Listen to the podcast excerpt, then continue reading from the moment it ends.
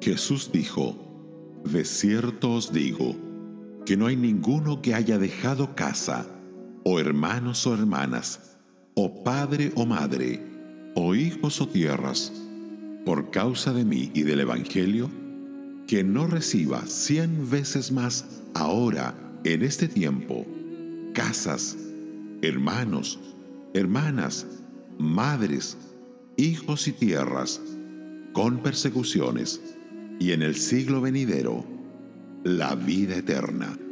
Marcos 10, versos 29 y 30.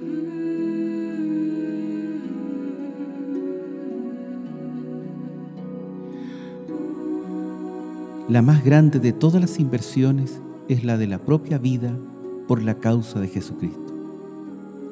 Las consideraciones más importantes en cualquier inversión son la seguridad del capital y el porcentaje de ganancia. Visto desde este ángulo, ninguna inversión se puede comparar con la vida que se vive para Dios. El capital está absolutamente seguro porque Él es poderoso para guardar nuestro depósito para aquel día. En lo que toca a las ganancias, éstas sobrecogen la mente por su inmensidad.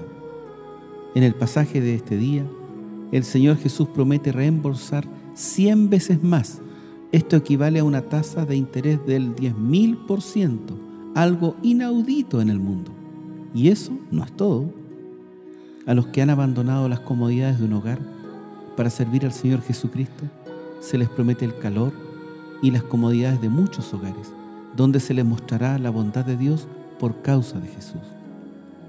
A aquellos que renuncian a los deleites del matrimonio y a una vida de familia, o que rompen otros tiernos lazos terrenales por causa del Evangelio, se les promete una familia mundial, muchos de los cuales en verdad vienen a ser más cercanos que los parientes de sangre.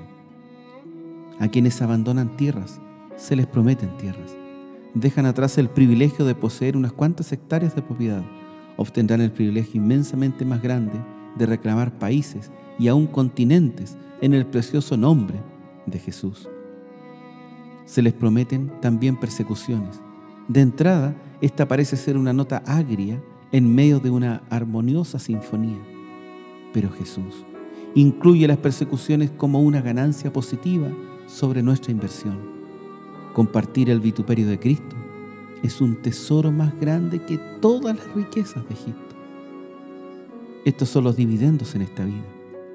Luego, el Señor añade, y en el siglo venidero, la vida eterna.